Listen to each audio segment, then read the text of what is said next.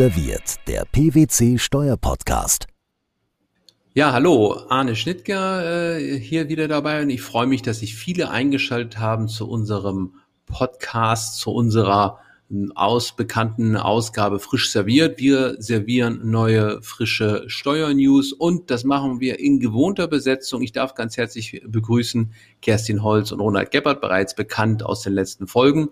Und wir gehen direkt rein in die Neuigkeiten aus dem Steuerrecht und wollen beginnen mit einer ganz neuen spannenden Entscheidung des BFH. Der BFH durfte sich vor einigen Wochen mit der Frage beschäftigen, inwieweit ähm, wir also auch im Falle von Verschmelzungen den 42AO zu beachten haben. Es ging hier um einen Sachverhalt, in dem eine ähm, Gesellschaft Verluste erlitten hat und äh, eine Gesellschaft auf diese Verlustgesellschaft verschmolzen wurde, also die Gewinn auf die Verlustgesellschaft verschmolzen wurde, um hier eine Verrechnung von Gewinnen und Verlusten zu erreichen. Und der BFH musste sich mit der Frage beschäftigen, inwieweit das einen Gestaltungsmissbrauch darstellt. Ganz spannende Entscheidung. Der BFH kommt hier eben dazu, dass grundsätzlich der 42o wohl zu prüfen ist, insbesondere nach der Neufassung der Absätze 1, äh, Absatz 1, Sätze 2 und 3 gibt es ja keine Lex Spezialiswirkung. Aber ich muss natürlich bei der Prüfung den Wertungsrahmen anderer Vorschriften mit berücksichtigen bei der Prüfung dieser Vorschrift und muss dann zum Beispiel Vorschriften wie 8b Absatz 4 KStG, Alterfassung, die sieben Jahresfrist oder auch jetzt den 22 im Wohnungssteuergesetz entsprechend beachten und hier kommt es eben dazu, dass wenn ich also nach diesen allgemeinen Vorschriften keinen Missbrauch habe, muss man das auch bei der Anwendung des 42 ähm, Abgabenordnung eben entsprechend berücksichtigen, kann da nicht die Hintertür die Tatbestandsvoraussetzung verändern, weil der Gesetzgeber sich was anderes eigentlich ähm, überlegt hat. Und hier ähm, kommt der BFH eben dazu, dass diese Vorschrift, die, dass bestimmte Vorschriften eben nicht gerade nicht erfüllt sind, vor allem der 12 Absatz 3 Satz 2 Umwandlungssteuergesetz, ähm, um den es hier unter anderem ging, äh, der regelt ja eine Verschmelzung, eine Verlustgesellschaft. Das haben wir eben nicht. Es handelt sich ähm, äh, hier ähm, äh, eben, die Vorschrift ist eben nicht erfüllt. Und wir haben auch hier nicht irgendwelche Mantelkaufregelungen zu beachten, so wie in 8c KStG, so dass von der gesetzlichen Ausgangslage her dieser Fall jetzt hier klar eigentlich äh, ja an der Stelle äh, zulässig war. Und er kommt auch weiter zu ähm, Aussagen, dass also hier auch die grundsätzlich die Nutzung von Verlusten und die Herbeiführung des Verlustausgleichs auch nach seiner Einschätzung, er rekurriert auf alte Rechtsprechung auch, auch weniger kritisch ist vom Minderung des 42o, weil sie dient eben der Herstellung des Leistungsfähigkeitsprinzips und deswegen müssen hier auch nicht, das ist auch ganz interessant, dass er Einstellung keine äh, außersteuerlichen Motive herangezogen werden. Das gilt allerdings nur, wenn bestimmte Verluste äh, betroffen sind. Auch das nochmal ganz spannend, was der BFH in seiner Entscheidung da erarbeitet. Es müssten nämlich äh, muss unterschieden werden nach der Qualität der Verluste. Einerseits gibt es solche Verluste, die ähm, ich eben nur einkaufe. Dann gibt es vielleicht auch noch Verluste, die vielleicht mit irgendwelchen Lenkungsnormcharakter verbunden sind. Da äußert er sich nicht weiter zu. Und es gibt aber auch die eigenen echten Verluste, die ich selbst erwirtschaftet habe. Und um die geht es ihm hier. Wenn die also selbst, die selbst erwirtschafteten Verluste genutzt werden, dann gilt jetzt hier zumindest nach diesem Urteil dieser geringere Wertungsrahmen. Und das Spannende ist, er kommt auch dazu, dass das hier eigene Verluste sind, obwohl hier sogar also auch die Gesellschaft sogar, ähm, ähm, die ist ja gegen die verschmolzene Woge erworben wurde. Er sieht das also durchaus, dass es hier durchaus Ähnlichkeiten zu einem Mantelkauf gibt. Nicht Mantelkauf, dass ich eine Verlustgesellschaft kaufe, aber ich, dass ich eine Gewinngesellschaft kaufe, dass also eine fremde Gesellschaft die Gewinne erzielt hat. Aber er kommt dazu, dennoch, dass es hier in dieser Konstellation sollte also der ähm, Rahmen dessen nicht überschritten sein, so dass ein Missbrauch anzunehmen ist. Also von daher wertungsmäßig kommt dazu, das Ganze wäre auch zulässig, obwohl die Einkünfte jetzt hier eines anderen Steuersubjekts eigentlich der zugeschoben wurden. Also eine ganz spannende Entscheidung, würde ich denken. Und ja, ich gucke nochmal in die Runde, äh, Ronald, Kerstin, Ronald, vielleicht deine Einschätzung nach, was können wir dem Urteil hier entnehmen? Wie magst du die äh, Entscheidung da bewerten? Also ich finde sie hochspannend, muss ich zugeben, weil in der einen Randziffer relativ deutlich rauskommt, dass der BFH sagt, es kommt eigentlich im Ausgangspunkt gar nicht darauf an, ob es eine sozusagen spezialgesetzliche Missbrauchsvermeidungsvorschrift gibt, also dass die auch als Missbrauchsvermeidungsvorschrift gilt, sondern also wenn es eine spezialgesetzliche Vorschrift gibt, die sozusagen diesen Sachverhalt erfasst, dann sind eben die Wertungen dieser Norm bei der Anwendung des 42AO zu beachten. Jürgen Lüdecke hat das ja immer so beschrieben, wenn ich eine Missbrauchsvermeidungsvorschrift missbräuchlich umgehe, dann ist das vielleicht doch 42AO. Also wenn ich sozusagen die Wertungen der, der speziellen Vorschrift äh, missbräuchlich umgehe, falle ich doch noch in den 42AO. Ich finde das eine interessante Überlegung. Der Gedanke war ja immer, dass die spezialgesetzlichen Vorschriften ähm, den 42 AO nicht verdrängen, sondern sie verengen seinen Anwendungsbereich, aber es bleibt halt ein Anwendungsbereich für den 42 AO übrig. Und wenn ich, wie gesagt, diese speziellen Normen umgehe, dann bin ich vielleicht doch im 42 AO unterwegs. Hm. Ja, da muss man sicherlich unterscheiden. Es hängt so ein bisschen davon ab. Also wenn ich, ich glaube, was man sagen kann, wenn die Normen einen Fall ausdrücklich als unschädlich sozusagen äh, beurteilen, dann glaube das ergibt sich aus dieser Entscheidung. Übrigens Aktenzeichen 1 der 2 aus 18 hatte ich vergessen zu sagen.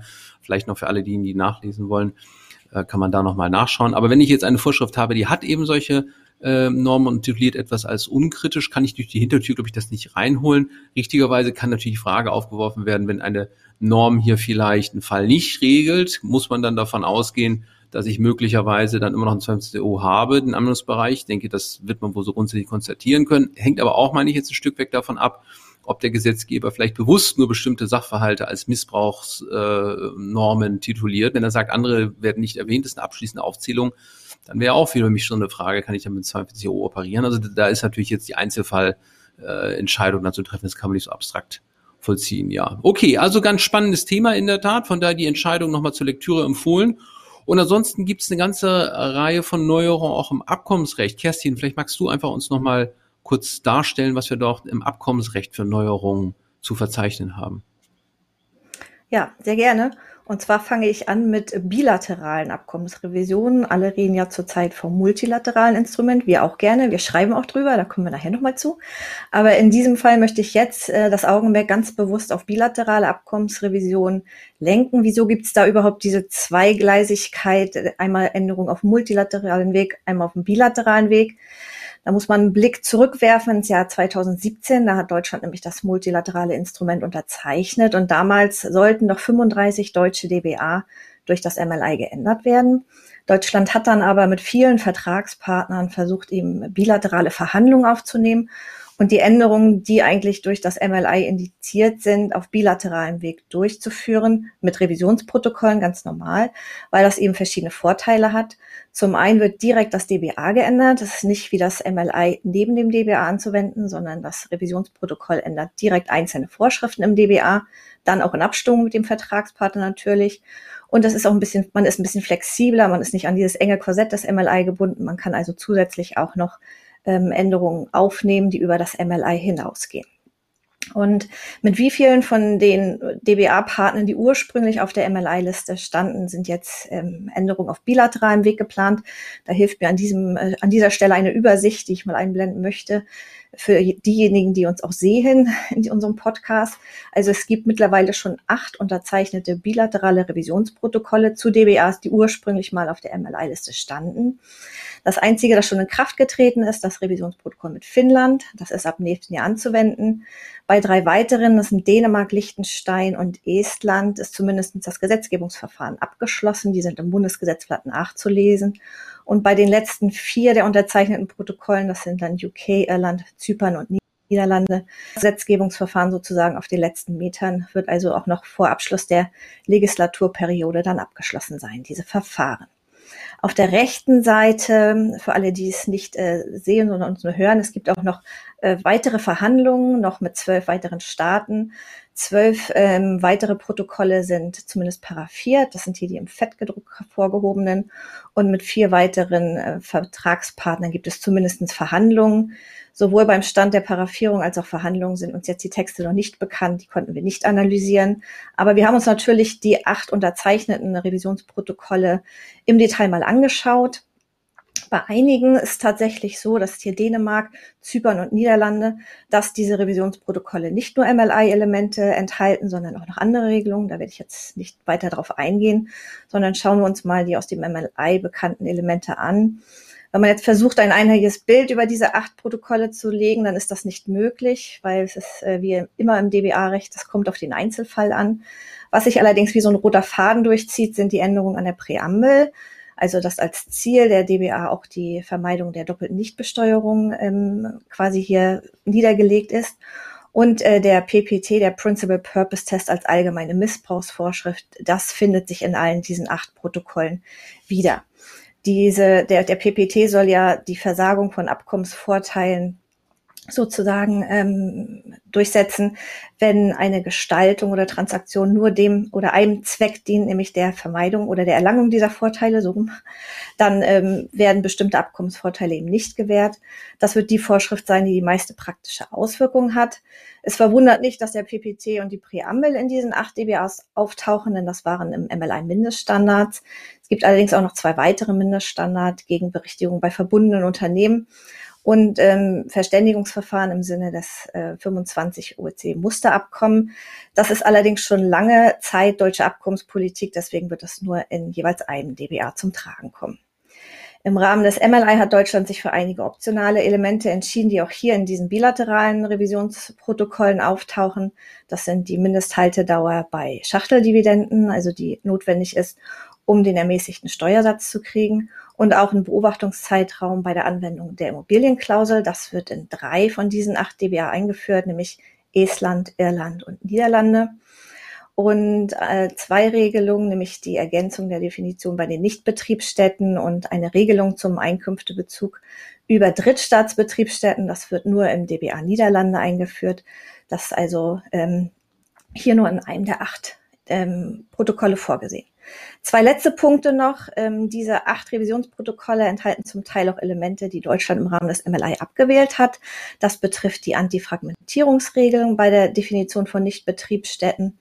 Und wir sehen auch in zwei Fällen, dass äh, Regelungen, die als noch die, die DBAs noch auf dem multilateralen Weg geändert werden sollten, jetzt auf dem bilateralen Weg nicht mehr aufgenommen sind.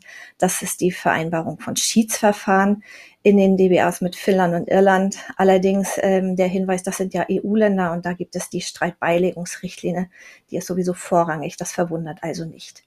Es ist also ein sehr unterschiedliches Bild, was sich da zeigt. Wir werden die anderen äh, Revisionsprotokolle natürlich auch weiter beobachten. In der Hälfte der DBA, das kann man jedenfalls auch nochmal sagen, wird sich nur der PPT auswirken und es sind keine weiteren Änderungen in diesen, Proto äh, in diesen DBAs durch die Protokolle zu erwarten.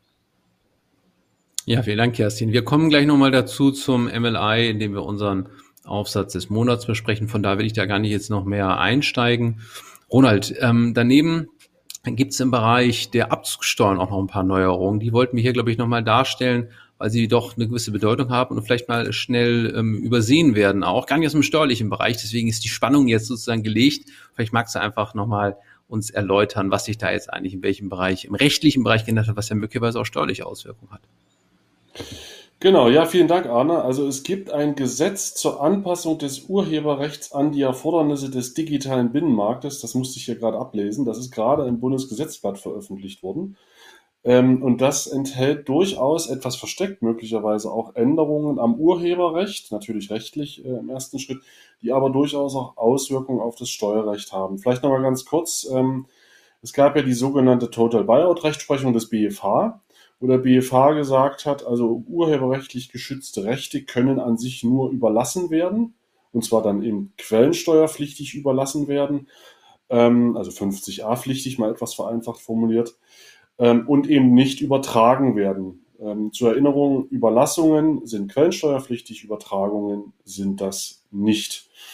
Und einer der Punkte, warum das der BFH ähm, sozusagen geschlussfolgert hat aus den urheberrechtlichen Regelungslagen, war, dass der Urheber einen sogenannten Nachvergütungsanspruch nach 32a des Urhebergesetzes hat.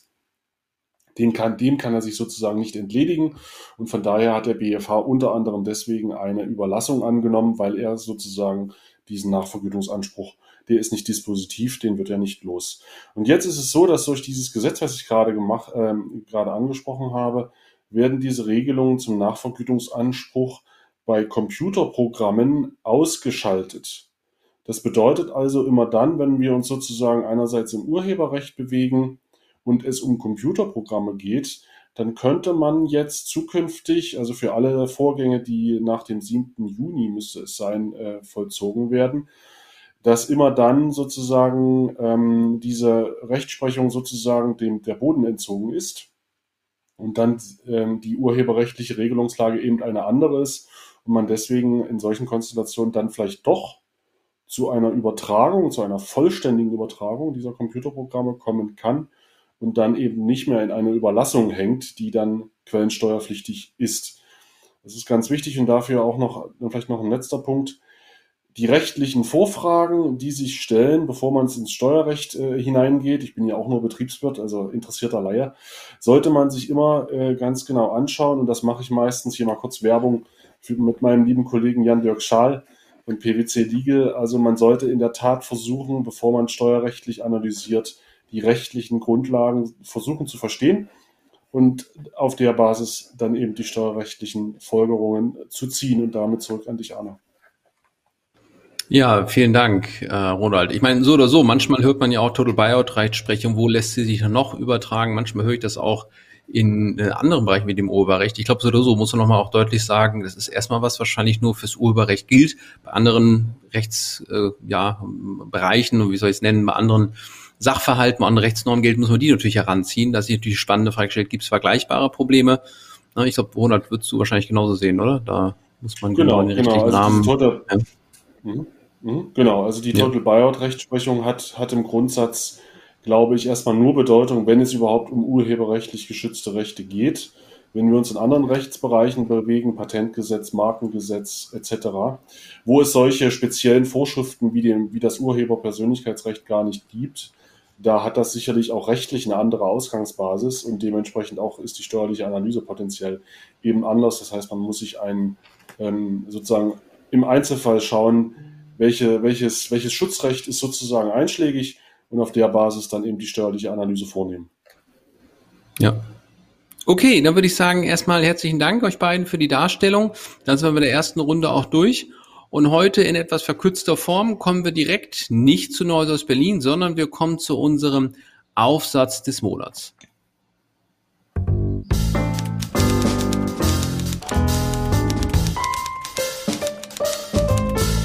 Aufsatz des Monats. Ja, und unser Aufsatz des Monats ist diesmal gar kein Aufsatz, sondern es ist ein Buch oder ein Büchlein des Monats. Jetzt hatte schon der Ronald gesagt, er macht ein bisschen Eigenwerbung. Das machen wir jetzt nochmal. Also heute ist die Schleichwerbesendung, kann man sagen. Wir wollen nämlich unsere neue Schrift, die MLI-Schrift ähm, der, in der Reihe der IFSD Schriften vorstellen. Das ist äh, eine, ja, ein kleines Büchelein, was entstanden ist mit einer Mitwirkung einer ganzen Reihe von Autoren, denen ich nochmal ganz herzlich danke, die ich jetzt hier alle leider aus zeitlichen Gründen nicht darstellen kann, kann man aber auch alles dann nachlesen in der Schrift. Ähm, ja, und da wollen wir uns dem MLI widmen. Ich hatte das von vor einigen Minuten gesagt. MLI, nochmal zur Erinnerung, ist ja das Instrument, was im Rahmen des BEPS-Projekts erarbeitet wurde, um einheitlich die abkommensrechtlichen Vorschriften schnell umzusetzen, so zumindest die Änderung. Was äh, die Änderungen hatten schon auch Eingang gefunden, ja natürlich ins OECD-Musterabkommen und in den Kommentar.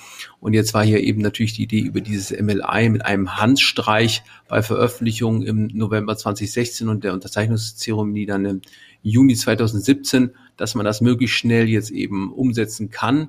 Ja, und dieses MLI und deren Inhalte wollen wir dann entsprechend auch oder werden wir hier auch entsprechend beschreiben und kommentieren. Wer also Interesse daran hat, das bisschen besser zu verstehen, der kann das dort nachlesen. Auch ähm, insoweit nochmal ganz spannend, auch wie überhaupt die MLI funktionieren. Auch das beschreiben wir, dass wir natürlich sagen, es werden zunächst äh, die sogenannten Covered Text Agreements ähm, sozusagen beschrieben, also die grundsätzlich mal durchs MLI modifiziert werden sollen.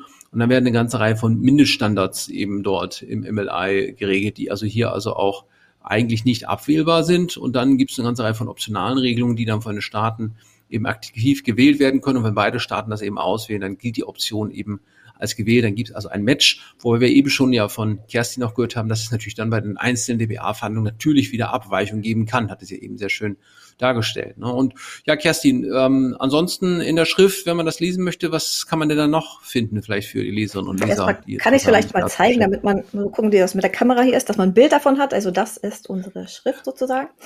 Ähm, ja, wir haben natürlich uns nicht nur auf den OECD-Weg beschränkt, wir haben auch die Umsetzung in Deutschland dargestellt in dieser Schrift. Das erfolgt ja in zwei verschiedenen Stufen. Die eine Stufe ist schon abgeschlossen, also das Zustimmungsgesetz äh, liegt schon vor. Die zweite Stufe steht noch aus, das Anwendungsgesetz für die letztlich nur 14 14 vom MLI betroffenen deutschen DBA. Das liegt noch nicht vor, das ist also weiterhin abzuwarten.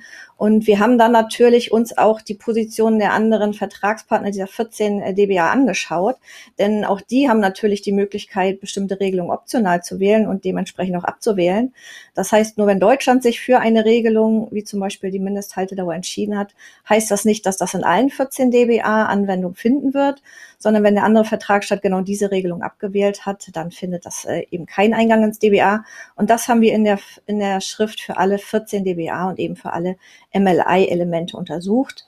Und neben der Schwerpunkt liegt natürlich auf den 14 dBA, die vom MLI erfasst sind, haben wir dann auch, äh, das hatte ich ja eingangs äh, in dieser Ausgabe gesagt, uns die bilateralen Revisionen angeschaut.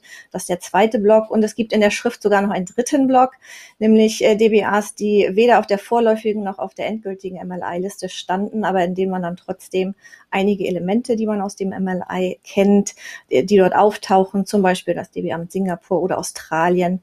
Das sind also drei verschiedene Kategorien von äh, DBAs, wo jetzt MLI-Elemente auftauchen können. Also ich glaube, man kann zusammenfassend sagen, ähm, der Stand, den wir in der IFST-Schrift stellen, stellt gut die Umsetzung in Deutschland dar, zumindest den bisherigen Stand. Und man wird weiter beobachten müssen, das äh, werden wir auch tun, was sich dann im Anwendungsgesetz tut und wie dann die weiteren bilateralen Verhandlungen aussehen werden. Und ganz wichtig, Kerstin, wo kriegt man die eigentlich her? Die kann man im Internet auch runterladen dann irgendwann von der EFSD-Seite, ne? Wann ist das Genau, erstmal erst natürlich kann man die natürlich erwerben. Auf der Seite des EFST äh, kann man das bestellen.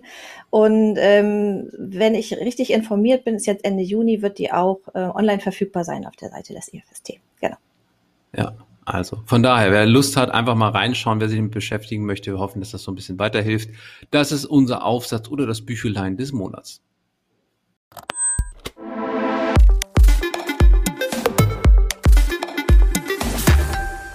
Interview. Und wir kommen zu unserer Kategorie das Interview. Und ich freue mich sehr, dass ich heute begrüßen darf Frau Dr. Eva Oertel. Sie ist im Bayerischen Staatsministerium zuständig und kümmert sich dort um die Steuern. Hallo Eva. Ja, danke für die Einladung. Schön, dass ich dabei sein darf. Eva, wir haben Fußball-EM und heute Nachmittag oder ja, heute Abend besser gesagt, haben wir, glaube ich, noch ein Spiel. Und jetzt müssen ähm, alle äh, Zuhörerinnen und Zuhörer natürlich wissen, dass das voraufgezeichnet ist, aber das gibt uns die Chance, den Sachverstand von, äh, von Eva zu, äh, zu testen. Deswegen die wichtigste Frage heute an dich. Was ist das Ergebnis Deutschland-Ungarn? Also ich sitze hier tatsächlich äh, Luftlinie weniger als einen Kilometer entfernt von der Allianz Arena, wo heute Abend das Geschehen startet. Und ich äh, schätze mal konservativ 3 zu 1 für Deutschland. Zu 1 nur deshalb, ähm, damit ich mich nicht ärgere, falls die Ungarn doch ein Tor schießen. Also, dann werden wir mal gucken, ob das Ergebnis eintritt. 3-1 ist, glaube ich, gar nicht ein schlechter Tipp. Ähm, und schauen wir mal an der Stelle, ob, ob du richtig liegst. Ja, wir wollen aber heute auch ein wenig über Steuerrecht sprechen. Wir haben eine Neufassung der Hinzurechnungsbesteuerung, die äh, vor der Tür steht. Ähm, und das BMF ist auch nicht untätig äh, geblieben zu hinsichtlich der ähm, Hinzurechnungsbesteuerung. Zwar am Wege der Verwaltungsauffassung ähm, gibt es da eine Neuerung, nämlich zur Auslegung des 8 Absatz 2 AStG. BMF-Schreiben liegt mittlerweile vor, darüber wollen wir heute sprechen. Ich finde ein ganz spannendes Schreiben. Es kam auch vielleicht ein bisschen auch unerwartet. Ich habe zumindest nicht erwartet, gebe ich zu. Eva, vielleicht magst du eingangs einfach mal bitte beschreiben, was der Auslöser war, dass man jetzt sich dazu äußern wollte. Vermutlich am Minity BFH sprechen, aber vielleicht magst du einfach da noch mal ein bisschen drauf eingehen, ja. Ganz genau. Also unser interner Arbeitstitel war Begleitschreiben und zwar Begleitschreiben zu den zwei BFH-Urteilen 1R11 aus 19 und 1R59 aus 17.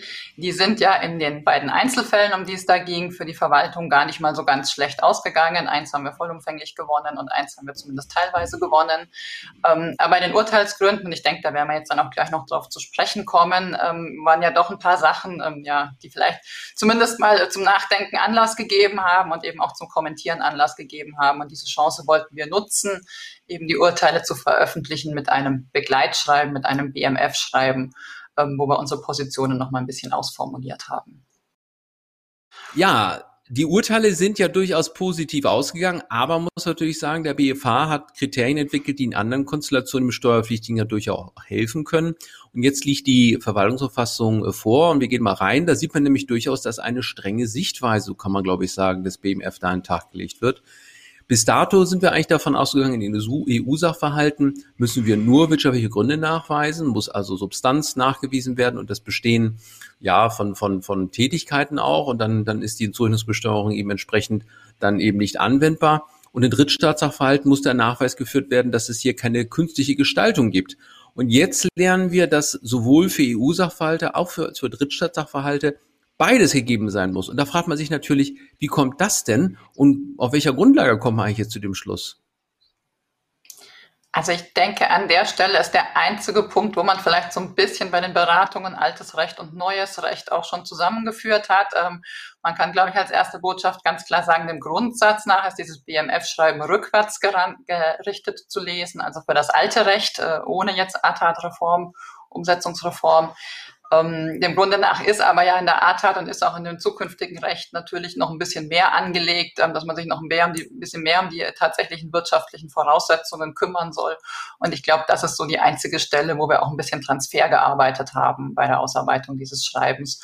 Ähm, ja, sozusagen vielleicht den Anforderungskatalog leicht erhöht haben im Vergleich zu dem, wie du sagst, was dann für euch überraschend kam, äh, was sicherlich auch schon bekannte alte Rechtsprechungsauffassung war. Mhm. Aber es hat natürlich durchaus Auswirkungen, muss man auch sagen, ne? weil ansonsten für EU-Sachverhalte, wenn wirtschaftliche Gründe ausreichen, dann würde man ja eigentlich sagen, dann liegen die eben vor und dann muss ich mich gar nicht mit der künstlichen Gestaltung auch beschäftigen. Frage ist auch noch ein bisschen an dich. Kann man ja auch davon ausgehen, dass wenn wirtschaftliche Gründe vorliegen, ist die künstliche Gestaltung eigentlich per se ausgeschlossen? Ist das nicht eigentlich denklogisch erforderlich, dass man diesen Schluss sieht? Also so würde ich in der Praxis tatsächlich die meisten Fälle irgendwie auch ähm, behandelt sehen wollen, ne? dass eins ins andere einhergeht und man natürlich da so ein bisschen jetzt äh, unterschiedliche Begrifflichkeiten und unterschiedliche ja, Kriterien vermeintlich in der Literatur zu bilden versucht, aber in der Praxis ist eben etwas, ein Something, das in dem Staat passiert, das man auch irgendwie belegen kann und das dann irgendwie auch glaubhaft eben ja für Substanz und, und, und, und für einen, ein wirtschaftliches Argument steht, äh, warum man die Investition entsprechend getätigt hat. Und entweder man hat das oder man hat das nicht. Was wir eben in der Praxis ein, eindeutig bekämpfen wollen, sind die Fälle, wo eben gar nichts ist, außer vielleicht einem angemieteten Büro und vielleicht einem Faxgerät und vielleicht noch einem Geschäftsführer, der für 1500 Euro irgendwie Millionen Transaktionen vermeintlich strukturiert. Das sind halt die Fälle, die sind nicht glaubhaft, die sollen ausge, ausgeklammert werden. Alles andere, was dann darüber hinausgeht, ähm, denke ich, da wird man zusammenfinden, egal wie man dieses Schreiben an der Stelle interpretiert. Hm. Ein Punkt hat mich auch noch mal natürlich zum Nachdenken gebracht, nämlich die Anforderungen zur Substanz im, im Einzelnen. Vielleicht gehen wir da noch mal rein.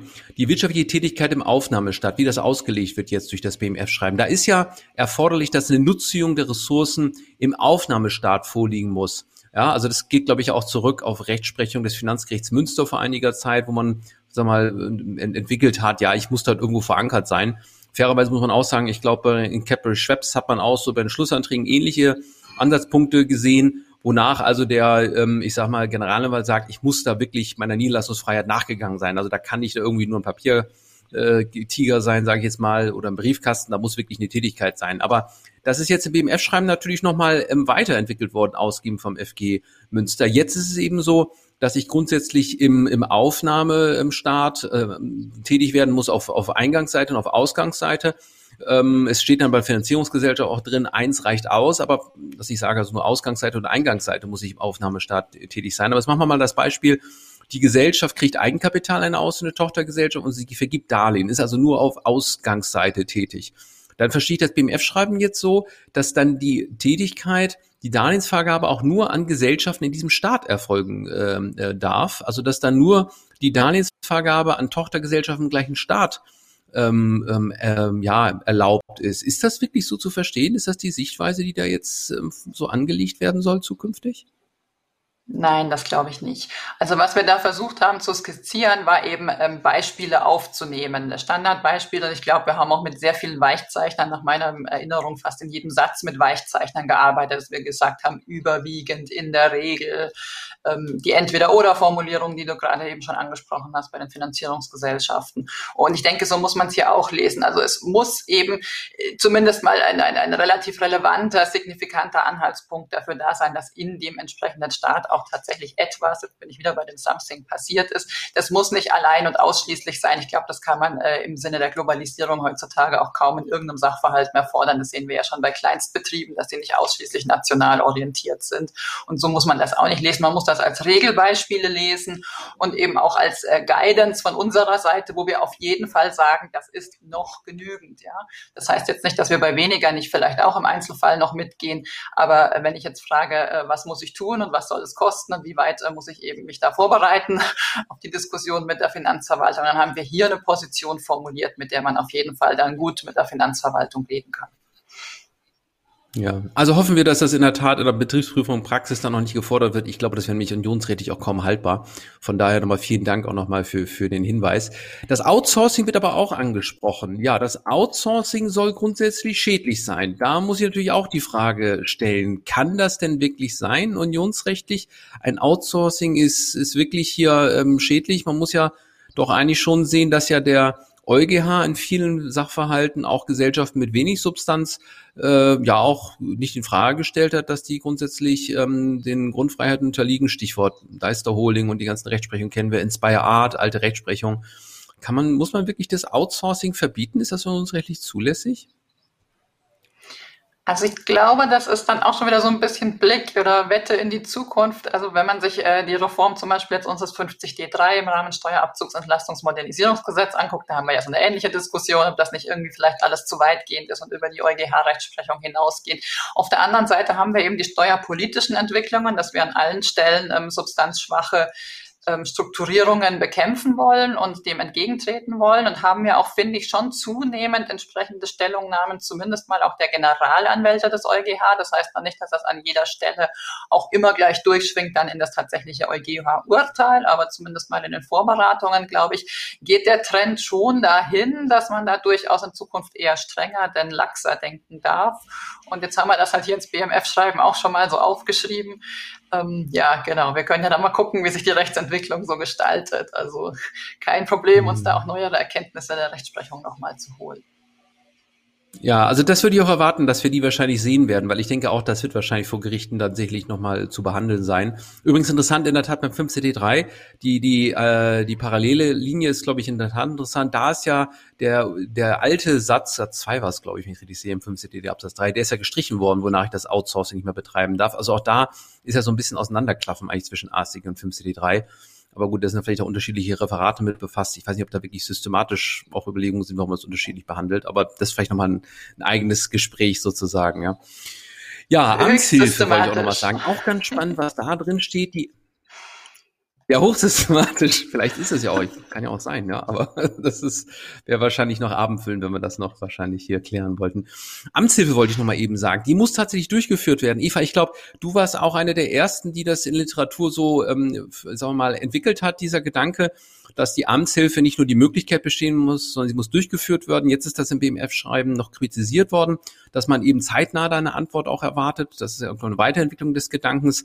Aber von daher auch schön mit dir über diese These da auch zu diskutieren, weil es ja auch, glaube ich, von dir so ein bisschen auch vielleicht dann angestoßen wurde. Da frage ich mich natürlich, wo ist denn da eigentlich die Grundlage? Weil das ist bis dato, hatte ich immer gedacht, eigentlich so, dass das äh, kein Rechtfertigungsgrund ist für die Staaten, wenn sie nicht durchführen können, weil ich habe ja die Möglichkeit, Amtshilfe zu betreiben. Und wenn ein Staat der Amtshilfe nicht betreibt, gibt es natürlich vielleicht auch äh, Instrumente, wie man die äh, Staaten vielleicht dazu ähm, ja, veranlassen kann, da ihren Verpflichtungen nachzukommen. Ähm, also Vertragsverletzungsverfahren gibt es natürlich auch die Möglichkeit anzustoßen. Aber wie, wie kann das jetzt hier ein Rechtfertigungsgrund sein? Das würde mich nochmal interessieren. Ja? Also vielleicht fange ich dann jetzt mal bei den ganzen großen europäischen Linien an. Ähm, die Europäische Gemeinschaft ist konzipiert als gemeinsamer Binnenmarkt und als gemeinsame Wirtschafts- und Währungsunion. Das heißt, es muss schon ein paritätisches Verständnis davon geben, wie man eben im Steuerrecht dann auch Sachverhalte ermittelt und Steuern eben jeweils vereinnahmt ähm, in allen Anteilseignern sozusagen dieses gemeinsamen Marktes, aber irgendwie dann doch auch im Sinne des gemeinsamen Marktes. Und ähm, da ist natürlich ein wichtiger Meilenstein, dass wir überhaupt erstmal Rechtsgrundlagen haben, die uns die Verifikation, die Zusammenarbeit, ähm, das Aufklären von Sachverhalten ermöglichen. Das haben wir aber dem Grunde nach äh, spätestens seit Schaffung der EU-Amtshilferichtlinie. Das war in dem einen Fall deswegen ganz spannend, weil Ungarn äh, in dem streitigen Zeitraum gerade der EU beigetreten ist und dass es Veranlagungszeiträume gab, in denen die Amtshilferichtlinie eben noch nicht gegriffen hat und dann Veranlagungszeiträume gab, in denen das dann doch schon der Fall war. So kam überhaupt in dem einen konkreten Urteilsfall die Diskussion ins Rollen.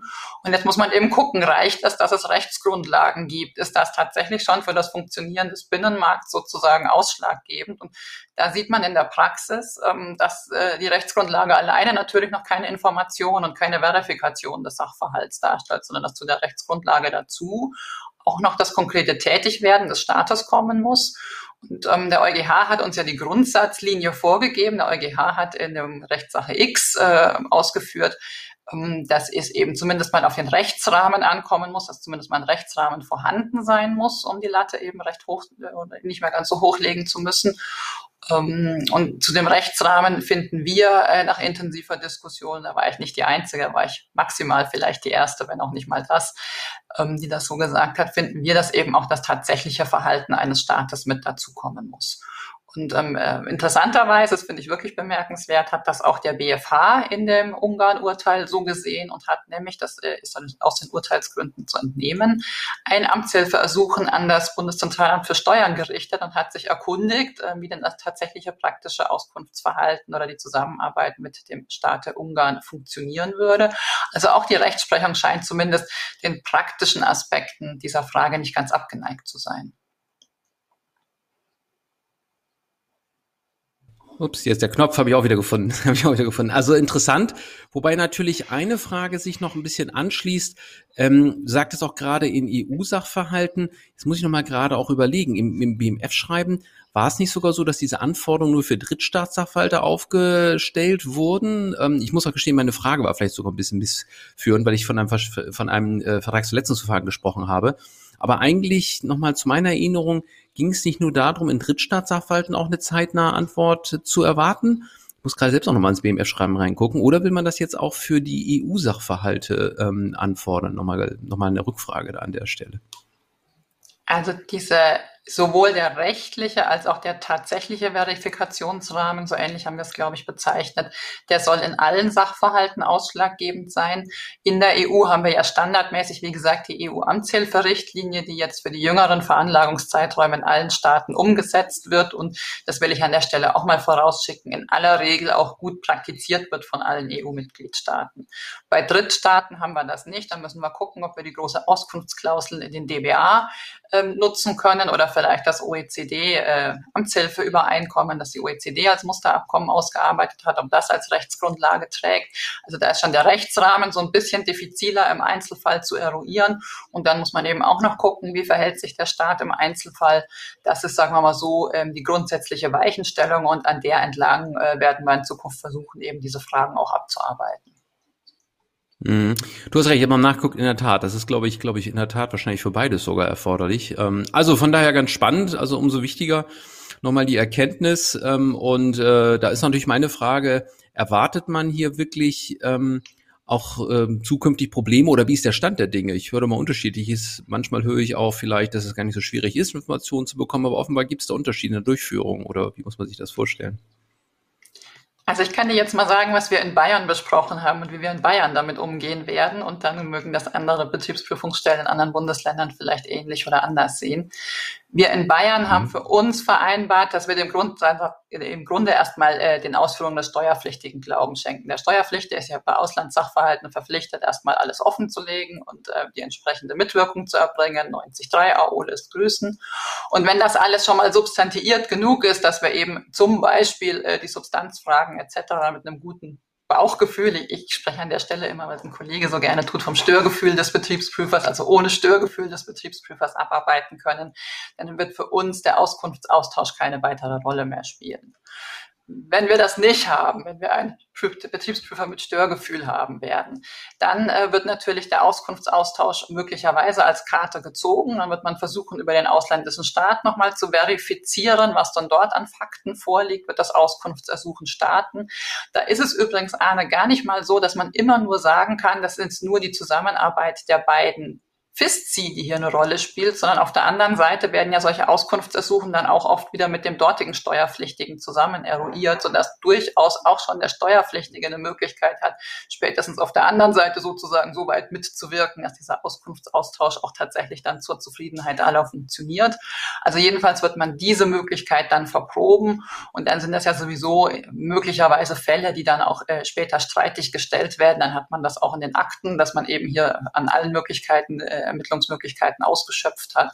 Und dann kann man gucken, was die Gerichtsbarkeit vielleicht nochmal dazu sagt und welche Erkenntnisse man da nochmal gewinnt, wenn dann die Judikative mhm. vielleicht auch nochmal äh, Amtshilfe ersuchen, äh, Rechtshilfe ersuchen anstrebt oder beim Steuerpflichtigen nachfragt oder eben auch der Sachverhalt so bleibt, wie er ist. Hm.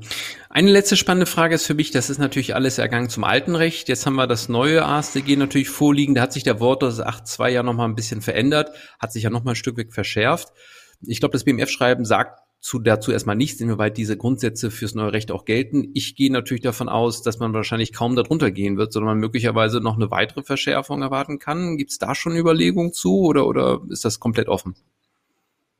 Also das wird ja auf allen Tagungen ständig diskutiert und ich glaube, alle Vertreter der Verwaltung, nicht nur ich, werden gar nicht müde zu sagen, dass wir eigentlich nicht beabsichtigen, an der Stelle irgendwie den Ton oder den äh, Nachweiserfordernisse zu verschärfen, sondern dass wir eigentlich im Prinzip erstmal die bestehenden Erkenntnisse weitertragen werden in die Anwendung des neuen Rechts, wie wir ja ähm, als äh, ja, zumindest Vertreter oder Berater der deutschen Bundesregierung auch immer schon äh, ins Feld geführt haben, dass wir sowieso glauben, dass das deutsche Recht weitgehend ATAT-konform ist, um nicht zu sagen fast vollständig ATAT standardkonform ist, bis bis vielleicht kleine hybride Fragen beim 4K ausgenommen. Und von daher glauben wir, dass man da ziemlich viel äh, auch transferieren kann an bekanntem, an bekannter Guidance sozusagen ähm, in die künftige Rechtsanwendung. Ja, vielen Dank. Hochspannend in der Tat. Ähm, ich glaube auch hoffentlich für alle, die dabei sind und sich zugeschaltet haben. Ganz herzlichen Dank für die, für die erläuternden äh, Worte. Ähm, vielleicht für alle, die sich wundern, äh, warum ich mich etwas zurückgehalten habe. Ich habe mich nebenbei äh, mit Kollegen auch äh, geäußert in einem Beitrag, der in der IWB auch nach abgedruckt ist. Zusammen mit Kollegen Geppert und Krüger habe ich ein bisschen auch was geschrieben. Also für alle diejenigen, die noch vielleicht ein bisschen sehen möchten, wie man auch vielleicht unionsrechtlich die eine oder andere Frage vielleicht kritisch sehen kann, da kann man das auch nachlesen. Also ich habe es vielleicht an einer Stelle an, angedeutet, aber heute geht es auch darum, die Sicht der Verwaltung etwas weiter zu erläutern. Und das hat wunderbar geklappt. Von daher darf ich mich ganz herzlich äh, bedanken äh, bei dir, Eva, dass du heute dabei gewesen bist und hoffe, das hat allen genauso viel Spaß gemacht äh, wie mir, dass wir hier das Gespräch führen konnten. Vielen herzlichen Dank. Sehr gerne, alles Gute und hoffentlich dann nicht beim nächsten Mal vor Gericht. nee, das, das hoffe ich auch, genau. Aber diese Fragen werden auf jeden Fall, denke ich, die Richtnummer beschäftigen. Aber gut, so ist das Spiel, ja. Gut, dann darf ich ähm, ja auch mich bedanken für alle, die da eingeschaltet haben. Hoffe, es war ein bisschen was mit dabei. Wir gehen jetzt in die Sommerpause. Ich wünsche allen einen schönen Sommer. Nachdem wir durch die verschiedenen Wellen ja Corona geplagt sind, hoffe ich, dass wir alle ein bisschen Kraft äh, sammeln können. Und wir freuen uns dann auch nach der Sommerpause mit neuen Ausgaben und vielen spannenden Gästen und hoffen, dass alle wieder mit dabei sind. Alles Gute, bleiben Sie alle gesund und bis bald. So, das Licht ist aus, der Vorhang geht runter, wir schlummern langsam alle weg und Steuern zum Frühstück geht in die Sommerpause. Keine Steuern Reaktion, es ist natürlich nicht Steuern zum Frühstück. nee, ich weiß. Ja. Nein, jetzt auch schon fast natürlich hier frisch serviert. Ja, ja. Genau. Ich habe das vorher mich schon versprochen, da haben wir das weggeschnitten. Das haben wir gedacht, machen wir das mal. Steuern zum Frühstück übrigens ist unsere Video, äh, unsere Veranstaltung, wo wir da immer Neues vom PwC bringen, kann man sich auch anmelden, wenn man möchte. Ähm, ja, aber ansonsten glaube ich, heute war nochmal eine schöne Ausgabe. Auch wir waren von der Zeit auch ganz gut unterwegs. Ähm, Eva war wirklich also, auch direkt auf den Punkt, das finde ich klasse. War super, ne? Okay. Genau, und ich möchte vielleicht an dieser Stelle dann doch nochmal den Kollegen danken, die an der IFST-Schrift mitgeschrieben haben. Denn ehrlicherweise, Arne, haben wir die beide ja nicht alleine geschrieben. Also ein Dank nochmal an erster Stelle an Ronald, der hat ja mehrere Kapitel übernommen. Aber auch an die Kollegen Jan Haselmann, Lars Nielsen, Michael Oskar, Maximilian Reppel, Timo Welling und Simon Bösken. Vielen Dank. Allen natürlich vielen Dank für die tolle Mitwirkung an der Stelle. Und äh, wir haben heute natürlich sehr viel Eigenwerbung betrieben, gebe ich zu. Das ähm, ist ja also die Werbung der Schleichwerbung schon fast durchzogen. Das machen wir beim nächsten Mal natürlich nicht. Das war jetzt heute mal eine Ausnahme. Ne? Die nächste Ausgabe ist dann ähm, nach der Sommerpause auch, weil jetzt ja ein bisschen das ruhiger wird. Der Gesetzgeber sich verabschiedet, gehen wir auch in die Sommerpause. Aber dann sind wir danach im Bus irgendwas auch mit Sicherheit wieder da und freuen uns dann auf die Rückkehr. Gut, in dem Sinne, ähm, Kerstin, Ronald, eure Urlaube sind schon gebucht? Sind es, genau. Und wir wünschen allen einen okay. schönen Sommer. Also bringt ein paar Urlaubsfotos mit, die zeigen wir dann beim nächsten Mal. Und ähm, dann würde ich sagen, genau, bis bald, bis nach der Sommerpause. Tschüss. Danke, bis dann, tschüss.